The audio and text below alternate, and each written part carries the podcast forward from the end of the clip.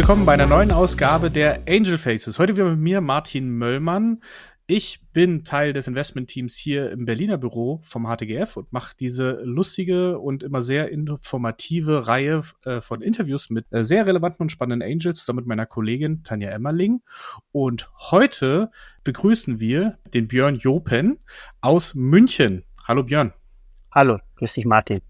Ich freue mich jetzt viel über deinen Werdegang zu lernen und vor allen Dingen auch das, was du mit einem der besten und wahrscheinlich verstecktesten Exits in, in Deutschland gemacht hast, mhm. mit Fit Analytics. Da hast du nämlich äh, viel auch mit zu tun und das wollen wir jetzt alle herausbekommen. Aber erzähl uns doch gerne erstmal am Anfang, wie bist du denn überhaupt äh, dort reingerutscht in dieses Angel-Dasein?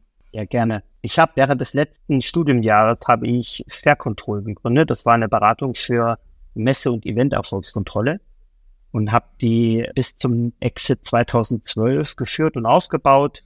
Es lief auch sehr gut und habe dann aber entschieden, ich möchte aus diesem ganzen Segment Beratung raus. Also viel arbeiten, viel Geld, wenig arbeiten, wenig Geld, das sind Beratungssätze. Hm. Ähm, und habe dann die Firma 2012 im Prozess auch an die MCI Group verkauft. Die MCI Group ist so eine der größten Eventagenturen der Welt aus der Schweiz, über 50 Offices weltweit. War dann drei Jahre lang noch dort Geschäftsführer und im Earnout habe aber dann mit dem Geld intensiv in 2012 angefangen, in Startups zu investieren. Sag immer, ich habe so ein bisschen eine Startup Angel Investment Reise hinter mir. Ich habe am Anfang immer, sage ich mal, Geld, wenig Geld gegeben, kleine Anteile gehabt, schlechte Reportings. Habe dann in der zweiten Welle in Startup Fonds investiert, da auch nicht so glückliches Händchen gehabt. Habe dann im dritten Stage wieder angefangen, auch mitzugründen. Das kann man natürlich nur irgendwo begrenzt Ressourcen machen und jetzt in der vierten Stufe mache ich sehr viele Engines-Tickets. Ich habe aktuell 32 Investments, ähm, steige immer so zwischen 25 und 100.000 Euro in der ersten Stufe ein. Und wenn ich da merke, das Thema greift, ich lerne das Team besser kennen, die Reportings sind gut, aber auch mal negative äh, Themen werden gut angesprochen, dann investiere ich in der Regel nochmal deutlich nach. Okay. Das ist auf jeden Fall schon äh, mehrere Stufen, die du da durchlaufen mhm. hast und äh, wo wir natürlich gerne jetzt ein bisschen besser verstehen wollen, was du da auf diesen Stufen gelernt hast. Vielleicht nimmst du uns mal mit. Dein erstes Investment war tatsächlich Fit Analytics. Ist das korrekt? Genau. Das war sogar noch vor meiner Zeit in 2011 bin ich dort eingestiegen als ja. einer der ersten Angels mit einem kleinen Ticket damals. Und ja, habe ähm, Sebastian Schulze die ganze Zeit auch immer wieder supportet bei unterschiedlichen Themen. War ja auch eine wirklich wilder Ritt hoch und runter. Aber Sebastian war, hat das sensationell gemacht die letzten Jahre. War am Anfang Startup des Jahres, ging noch ganz anderes Konzept. Damals war der Größenberater, also Fit Analytics ist ein Software-Tool, um Größenberater in Online-Shop anzubieten, um passgenaue Kleidung anzubieten und damit die Returnquote und die Conversion zu steigern. Irgendwann lief es immer besser ganz ehrlich, Sebastian ist ein unglaublich guter Vertriebler gewesen. Er hat extrem große Brands in der ganzen Welt ongeboardet, auch teilweise mit sehr langem Sales-Prozess. Und wir hatten dann in 2019, glaube ich, war es, haben wir einen Prozess gemacht. Der hat dann nicht geklappt, haben dann viel gelernt, was wir an dem Prozess anders machen können und haben dann in 2021 die Firma an Net verkauft. Genau, also äh, an, an Snap Inc., äh, muss man dazu genau. sagen. Ja. Das große Unternehmen in den USA, börsennotiert hinter Snapchat, ist ja auch mit ja. Milliarden bewertet, damals schon und heute natürlich immer noch. Das ist ja auch ein relativ langer Weg, den du dann äh, das begleitet hast. Das waren ja dann zehn Jahre wahrscheinlich, ja. ich das richtig mitgenommen habe. Was waren so die, die Meilensteine, die vielleicht unterwegs, äh, kannst du uns da kurz, kurz mitnehmen und hat sich das so abgezeichnet und was war natürlich dann auch der Prozess hinten raus für dich als Business Angel? Weil ich glaube, die wenigsten Business Angel kommen tatsächlich in den Genuss eines des Verkaufs an ein börsennotiertes Nasdaq-Unternehmen. Also ich sag mal, du hast selber schon gesagt, so ein, Exit hat zehn Jahre gedauert, ja, und, mhm. und war und auch eine lange Reise. Es war, gab immer wieder auch Probleme, dass die Firma am Geschäftsmodell gefeilt hat, die Technik neu gemacht hat. Ähm, aber irgendwann, sage ich, einer der ganz wesentlich entscheidenden Punkte war, dass Sebastian als CEO viel gut im Vertrieb war. Und das ist jetzt auch immer wieder ein Punkt bei mir, bei meinen Business Angel Investments. Ich schaue immer wieder genau, wer macht den Vertrieb in der Firma. Ähm, weil gutes Produkt haben, Marketing ist einerseits wichtig, aber es muss jemand sein, der auch wirklich am Ende den Kunden zu überzeugt, auch bei, lange bei Sales Cycle, gerade bei Softwareunternehmen dauert das ein halbes Jahr, ein Jahr dran zu bleiben und irgendwann auch die Unterschrift zu bekommen. Und das war ein ganz wesentliches Thema. Ähm, dann war die Firma sehr gut strukturiert, organisationstechnisch auch. Wir hatten sehr aktiven Beirat. Dr. Dicke und ich waren im Beirat und haben die Firma monatlich betreut, haben Beiratssitzungen gemacht, haben immer wieder auch an den Prozessen geschärft, haben gespiegelt. Sebastian hat das sehr gut umgesetzt. Dann der erste Prozess, den wir gemacht haben, hat uns auch gezeigt, wo müssen wir besser werden in der Organisation, welches Management brauchen wir noch dazu, was müssen wir ändern, auch im Team. Das haben wir, glaube ich, gut umgesetzt und dann kam, und das muss man auch sagen, kommt auch ein Glück dann dazu, dass Snap sich selber gemeldet hat bei uns und Interesse an dem ganzen Thema hat. Und dann in der Corona-Zeit so einen gesamten Prozess nur mit Videocalls durchzuführen, war schon auch absurd. Ja, wir haben die keinmal live getroffen, sondern der gesamte Exit-Prozess war rein über Teams oder Zoom. Und äh, sehr, sehr aufwendig, auch mit den Anwälten, kannst du dir vorstellen, Anwälte von den Nasdaq-Unternehmen, Riesenanwaltskanzlei, die, ich weiß nicht, war absurd, wie viele Anwälte da teilweise im Datenraum waren. Ja, und da hat Sebastian das auch extrem gut durchgezogen. Auch natürlich im Support mit dem Beirat und sehr guten Anwälten und konnten dann wirklich einen 100% Exit an Snap machen. Und es ist ein relevanter Exit gewesen, muss man echt sagen. Ähm, tollen Kaufpreis erzielt. Und ähm, es läuft immer noch weiter. Sebastian ist immer noch an Bord, immer noch CEO. Super. Du hast gerade gesagt, sehr relevanter Exit. Frage musst du jetzt nicht beantworten, aber kannst du sagen, wie viel äh, dein Faktor war auf dein Investment? Und mein Faktor war extrem. Ähm, aber der Exit war insgesamt über 100 Millionen Dollar. Okay. Hat sich also für alle Beteiligten gelohnt, auf jeden Fall. Hat sich für alle Beteiligten gelohnt, ja. Sehr schön. Du hast am Anfang schon kurz gesagt, du hast ja mehrere Phasen durch. Du hattest ja dann auch in Fonds investiert. War dann nicht so das, weil du dann zu weit weg warst? Oder was hat dir daran nicht ja. gefallen, dass das nicht so für dich funktioniert hat? Genau. Ich möchte nah dran sein, ehrlich gesagt. Ich möchte verstehen, mhm. was funktioniert, was nicht funktioniert. Und am Fonds bist du immer relativ weit weg. Und mir ist schon sehr wichtig, dass ich nah dran bin und äh, monatliche Reportings be bekomme, das, und ich weiß genau, es ist nicht mehr alles gut, ähm, aber ich versuche natürlich jetzt durch meine jahrelange Erfahrung auch zu helfen und das gehört auch einfach dazu, negative Punkte oder auch Fails, auch Firmen, die scheitern, aber dabei zu sein und dann aktiv zu helfen, das auch zu vermeiden, das ist mir extrem wichtig. Und das ist auch das, ehrlich gesagt, was mir großen Spaß macht. Okay, verstanden. Und dann bist du aber wieder unter die Gründer gegangen. Vielleicht kannst du uns da noch kurz was sagen, ja. was für Themen du da auf dem, auf dem Schirm hattest und Gerne. inwieweit dich das auch heute noch be betrifft. Also wie viel, wie viel Zeit machst du heute noch in, verbringst du heute noch mit deinen eigenen Gründungen und wie viel Zeit hast du jetzt? Du, du sagst ja, bist ja auch schon wieder in der vierten Welle, quasi wieder bei den Investments. Wie teilt sich das so ein bisschen bei dir auf? Gerne. Also ich habe dann, nachdem ich 2012 verkauft habe, habe ich nebenbei das ganze Thema FaceAdNet hochgezogen. Wir hatten in Spitzenzeiten über 50 Millionen Facebook-Fans und haben die größten, waren so der größte deutsche Social Online Publisher und haben eigentlich alle großen deutschen Verlage mit Traffic beliefert. Und wie ich dann ausgestiegen bin im Juni 2015, kam mehrere, Monate danach der ja, Anruf von Ströer, dass sie uns gerne akquirieren würden. Und wir sind dann Prozess mit Ströer, waren Due Diligence und haben dann im Oktober 2015 die Face Internet an Ströer verkauft.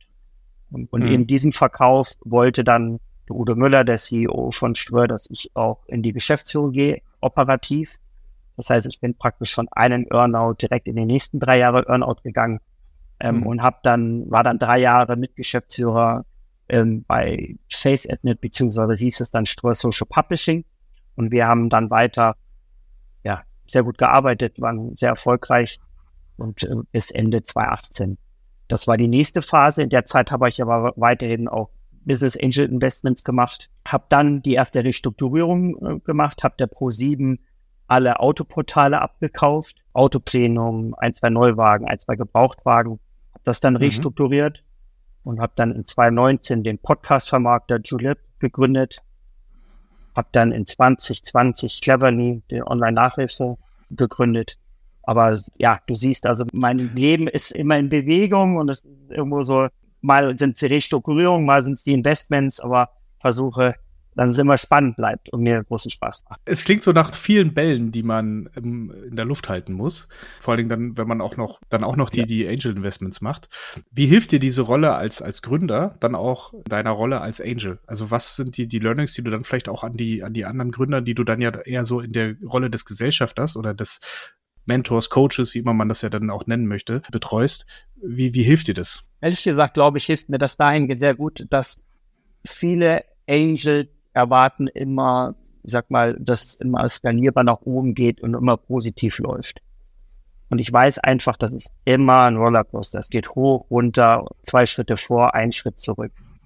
Und hm. ich hoffe, dass meine Investments mir totale offene Transparenz geben und dann wissen, dass ich den meisten helfen kann. Also okay. wie agiere ich zum Beispiel? Ich mache jetzt bei meinen 31 Investments, mache ich jeden Monat, mache ich ein Wrap-up und schaue mir, wo brennt richtig. Das ist dann, wird dann rot markiert und dann richtig brennt halt kurz vor Insolvenz, kein Cash mehr, großes Problem im Management, im Produkt. Und da wende ich mich aktiv an die und versuche zu helfen. Mhm. In der zweiten Stufe schaue ich mir die an, die sehr, sehr gut laufen. Und wie kann ich da helfen? Weil ich natürlich die, die sehr gut laufen, auch weiß, dass das meistens diejenigen sind, die dann einen überproportionalen Return dann im Exit-Prozess auch bringen. Und so versuche ich mich ein bisschen zu strukturieren, dass es die Angel Investments, wie gesagt, gerade aktiv helfe, wo es wirklich brennt und ich da versuche auch aktiv zu helfen und auch, ich will nicht sagen Freund der Gründer zu sein, aber Partner der Gründer zu sein, um aktiv, sagen wir, das Feuer zu löschen. Okay, spannend. Dann lass uns vielleicht auch noch mal kurz, du hast es ja kurz angesprochen, dieses Thema Restrukturierung. Das ist ja jetzt ein sehr untypisches äh, Themenfeld, in dem sich Business Angel eher selten äh, bewegen. Aber du kaufst wirklich Mehrheiten äh, wenn ich das richtig verstanden habe. Ja. Das war jetzt zum Beispiel dabei Autoplenum, hieß, hieß die Gruppe dann, glaube ich, die du von ja. Pro7 Sat1 da geholt hast. Und restrukturierst die wirklich, wirklich und also setzt quasi alles neu auf und versuchst sie dann mit Gewinn zu verkaufen. Also wie unterscheidet sich das auch von deiner Arbeit als, als Business Angel? Also es ist letztendlich deutlich stärker operativ reingehen. Ja, ich muss mhm. mir die Kosten genau anschauen. Ich muss bei beiden Projekten, also bei Autoplenum und auch bei Demo Up Cliplister, komplett neues Management eingesetzt neues Management suchen, das neue Management incentivieren, mit denen den Sales-Prozess durchgehen. Also Restrukturierung ist für mich noch deutlich stärker operativ reingehen. Das ist halt, sage ich mal, eine wesentliche Unterscheidung. Aber auf der anderen Seite muss man auch sagen, dass ich natürlich deutlich überproportional mehr Anteile habe. Also wir haben damals bei Autoplenum 100 Prozent übernommen. Bei Demo Up Clipliste haben wir die Anteile dem damaligen Fonds abgekauft um, ähm, und auch die Gründer die Anteile abgekauft haben dann nochmal eine Kapitalerhöhung gemacht mit den alten Investoren. Aber klar, ich habe in dem Fall dann deutlich mehr Anteile und wenn sich dann so eine Restrukturierung lohnt und dann auch ein Exit-Prozess geführt werden kann, dann lohnt sich das natürlich gerade, wenn man deutlich mehr Anteile hat. Und das ist so der wesentliche Unterschied. Das kannst du nicht in, ich meine, du kannst nicht mehr Restrukturierungen gleichzeitig machen, aber so ein, zwei Restrukturierungen, wenn du auch ein gutes Management hast und brauchst natürlich auch ein gutes Netzwerk an auch ein bisschen erfahreneren Leuten, die auch Lust haben, in so eine Situation reinzugehen. Bei Autoplenum ist damals dann auch der Geschäftsführer gegangen. Wir haben dann den SEO-Fachmann zum Geschäftsführer gemacht. Das war auch echt eine mutige Entscheidung. Aber dann in Zusammenhang, das habe ich damals zusammen gemacht mit meinem Partner Johannes Hatt. Wir haben den ganz stark jede Woche zigmal supportet, hat er das auch super hingekriegt. Bei Demo Up Clipliste haben wir auch die Gründer rausgenommen, Geschäftsführer, haben zwei, drei neue Geschäftsführer eingesetzt und haben die stetig gecoacht. Und wenn das dann funktioniert, ist es, kann das natürlich ein großer Erfolg sein, aber es ist immer auch ein, sag mal, kann auch eine ganz knappe Kiste sein. aber hat bis jetzt immer funktioniert, so wie ich es mitgenommen ja, habe. Hat, hat, hat. Und ich suche selber, ehrlich gesagt, gerade wieder nach Restrukturierungsfällen, bekomme auch relativ viele Anfragen, aber will jetzt auch wieder aktiv ein neues Thema mehr raussuchen, wo ich dann auch wieder mit operativ helfe, Anteil übernehme, Finanzierung neu aussetze, neues Management mache. Habe ich wieder Lust drauf. Das glaube ich. Ja, im Moment könnte es auch sein, dass sich da ein paar Opportunitäten bieten, wenn man das Marktumfeld so betrachtet. Du hast ja gesagt, du bist jetzt aber auch wieder in der Business Angel Phase oder in der Investitionsphase für Business mhm. Angels. Mhm. Machst da wieder sehr viel. Wonach schaust du denn? Was sind denn für dich so gerade Themen, die relevant sind, wo du Zeit mit verbringst und in denen du gerne auch noch mehr Zeit verbringen möchtest in der Zukunft? Lustig, weil ich werde immer gefragt, nach welchen Themen suche ich denn?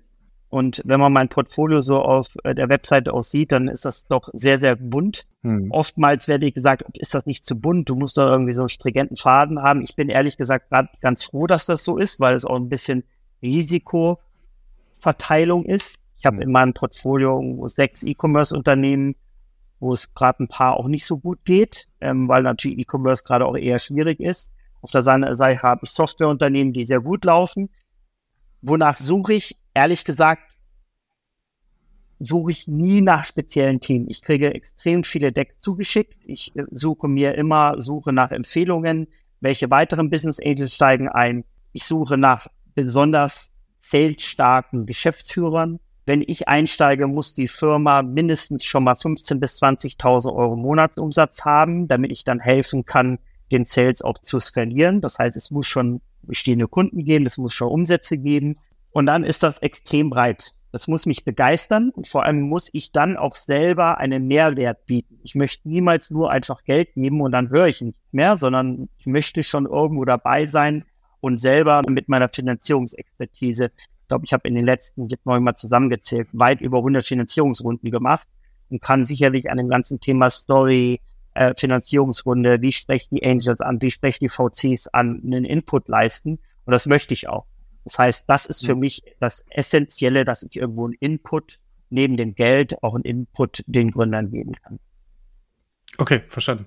Und bei deiner Auswahl, also wir haben jetzt verstanden, das sind so die, die Kriterien aus, aus Sicht des Unternehmens, was erfüllt werden muss. Was muss zum Beispiel auch das Team oder auch das Umfeld, der Markt mitbringen, dass du sagst, das ist hier relevant und da möchtest du reingehen? Im Wesentlichen glaube ich, das, das ist natürlich bei den VCs das Gleiche. Der Markt muss so sein, dass man auch einen relevanten Exit machen kann. Ja, es gibt super wahnsinnige Geschäftsmodelle, die sicherlich in den nächsten Jahren super Ertrag und gute Umsatzsteigerung, aber die werden nie einen relevanten Exit-Kanal haben. Das heißt, hm. wir schauen uns als Angel schon auch an, wie ist der Markt und kann man da auch irgendwo in fünf oder zehn Jahren mal einen guten Exit machen. So, und hm. das, glaube ich, berücksichtigen viele Gründer nicht. Ähm, und das kann dann theoretisch so eine Gründung auch ein gutes Cash-Modell sein. Man fährt eine Gründung hoch und hat einen guten EBIT-Ertrag, aber es reicht halt nicht, dass dann, wie zum Beispiel eine Firma Snap irgendwann relevant sagt, das möchte ich kaufen. So, und das ja. schaue ich mir schon auch genau an. Neben dem Team ist es nicht nur zwei oder drei Gründer, wie sind die verteilt? Einer Sales, habe ich schon gesagt, aber wer, wer kümmert sich um das ganze Thema Technik? Wer ist der Zahlentyp? Das ganze Finance-Thema? Und da bin ich schnell. Also wenn ich eine Sache interessant finde, ist eigentlich der Prozess immer gleich. Ich lasse mir das Deck schicken, schaue das an. Wenn ich das relevant finde, schicke ich zehn Fragen zu in der Regel. Und dann schaue ich erstmal an, wie lange brauchen die, um diese zehn Fragen zu beantworten wie detailliert. Mhm. Wenn ich innerhalb von 48 Stunden keine Antwort bekomme, ist das Thema für mich beendet. So. Okay. Wenn er schreibt, er braucht noch länger, ist gut, kann er dann machen. Aber wenn ich nichts höre, dann weiß ich genau, der hat gerade nicht diesen Drang und ich will jemanden einfach haben, wo ich weiß, der pusht das nach vorne. Und wenn ich mir schon die Zeit nehme, das Thema anzuschauen, dann will ich auch eine Response haben. So, und dann schaue ich mir die Fragen an, wie die Fragen beantwortet sind, wie detailliert. Dann gehe ich nochmal tiefer rein, schreibt nochmal Fragen und vereinbart einen Videocall. Und es ist schon oftmals vorgekommen, dass nach dem Videocall ich schon gesagt habe, ich investiere, ich bin dabei. So. Und okay. ähm, genau, wenn das Thema Ticket größer ist, dann fahre ich meistens hin, red mit den Gründern nochmal, ähm, schauen wir das nochmal genauer an. Aber ich sag mal, so die erste First Attention, wie gehen die mit dem Thema um, wie, wie antworten die, wie sind die flexibel, wie sind die dahinter, das gibt mir schon viel Confidence, ob ich das Thema mache oder nicht. Okay, spannender Prozess. Man merkt aber auch, du hast das schon ein paar Mal gemacht und hast dir da quasi so, so richtig was, was hingelegt, was für dich halt funktioniert und wo du auch deine Erfahrung mit reingebracht hast. Thema Erfahrung ist hier auch super spannend. Was würdest du denn äh, dem Björn, der 2012 angefangen hat zu investieren, mit, mit dem heutigen Wissen vielleicht mitgeben wollen? Also was sind so, was sind so Learnings, die man über die Zeit einfach macht, die man auch, aber auch nicht aus Büchern bekommt? Das ist immer das Wichtigste, glaube ich. Ich glaube, ich habe anfangs viele Tickets gemacht, so kleine Tickets, viel zu kleine Prozentsätze gehabt, wo ich einfach eine unrelevante mhm. Nummer bin, wo ich eigentlich dann auch gar nicht mehr im richtigen Prozess und ich glaube, das würde ich einfach in Zukunft nicht mehr machen. Das heißt, wenn man aktiver Business Angel ist, dann empfiehlt es sich auch nicht nur mal ein, zwei Tickets zu machen. Das sage ich immer, wenn man sich entscheidet, Business Angel zu sein, dann muss mhm. man bereit sein, von vornherein irgendwo mindestens 10, 15 Tickets zu machen an unterschiedliche Firmen. Und ganz relevant ist, man muss nachlegen können. Viele sagen, ja, ich mache mal Business Angel Ticket und warte mal. Aber dann wird man, wird schwierig sein, großen Erfolg davon rauszuholen, sondern es ist ganz wesentlich, dass man eigentlich, wenn man dann in zehn Firmen investiert, mindestens zwei, drei nochmal nachlegen kann, weil die dann am Ende den großen Return rausholen. Und da muss man genügend, sag ich mal, nochmal Firepower haben und in den weiteren Kapitalerhöhungen auch mitzugehen, um nicht zu stark zu verbessern. So, das ist eigentlich für mich eine ganz zentrale Erkenntnis, dass man, wenn man in das Business Angel Thema einsteigt, dass es nicht relevant ist, mal ein, zwei Tickets zu machen, sondern man deutlich breiter werden muss und sich natürlich auch genauer überlegen muss, wo stiftet man selbst Mehrwert? Weil wenn man selbst Mehrwert stiftet und die Firma, sage ich mal, einen Fortschritt macht, dann wird die Firma ja auch mehr wert, was einem hm. selber auch wiederum hilft. Und das war mir am Anfang ehrlich gesagt überhaupt nicht so klar. Und da habe ich relativ lange, zehn Jahre gebraucht, bis ich halt jetzt in diesen Prozessraum reingekommen bin, äh, das aus meiner Sicht der richtige Prozess ist. Alles klar. Björn, vielen, vielen Dank für diese tiefen Einblicke in deine Zeit, in die unterschiedlichsten Phasen, auch in deine Learnings, die du gemacht hast und auch in diesen äh, wundervollen Exit mit Fit Analytics, der, glaube ich, für viele auch ein, ein äh, sehr relevantes Beispiel und auch so ein, so ein, so ein äh, Northstar ist, auf dem man das gerne hinarbeitet. Vielen Dank für deine Zeit. Das war's für uns. Wir hören uns bald wieder mit einer neuen Folge und ich wünsche dir noch einen schönen Tag. Bis dann. Danke dir. Ciao. We'll be right back.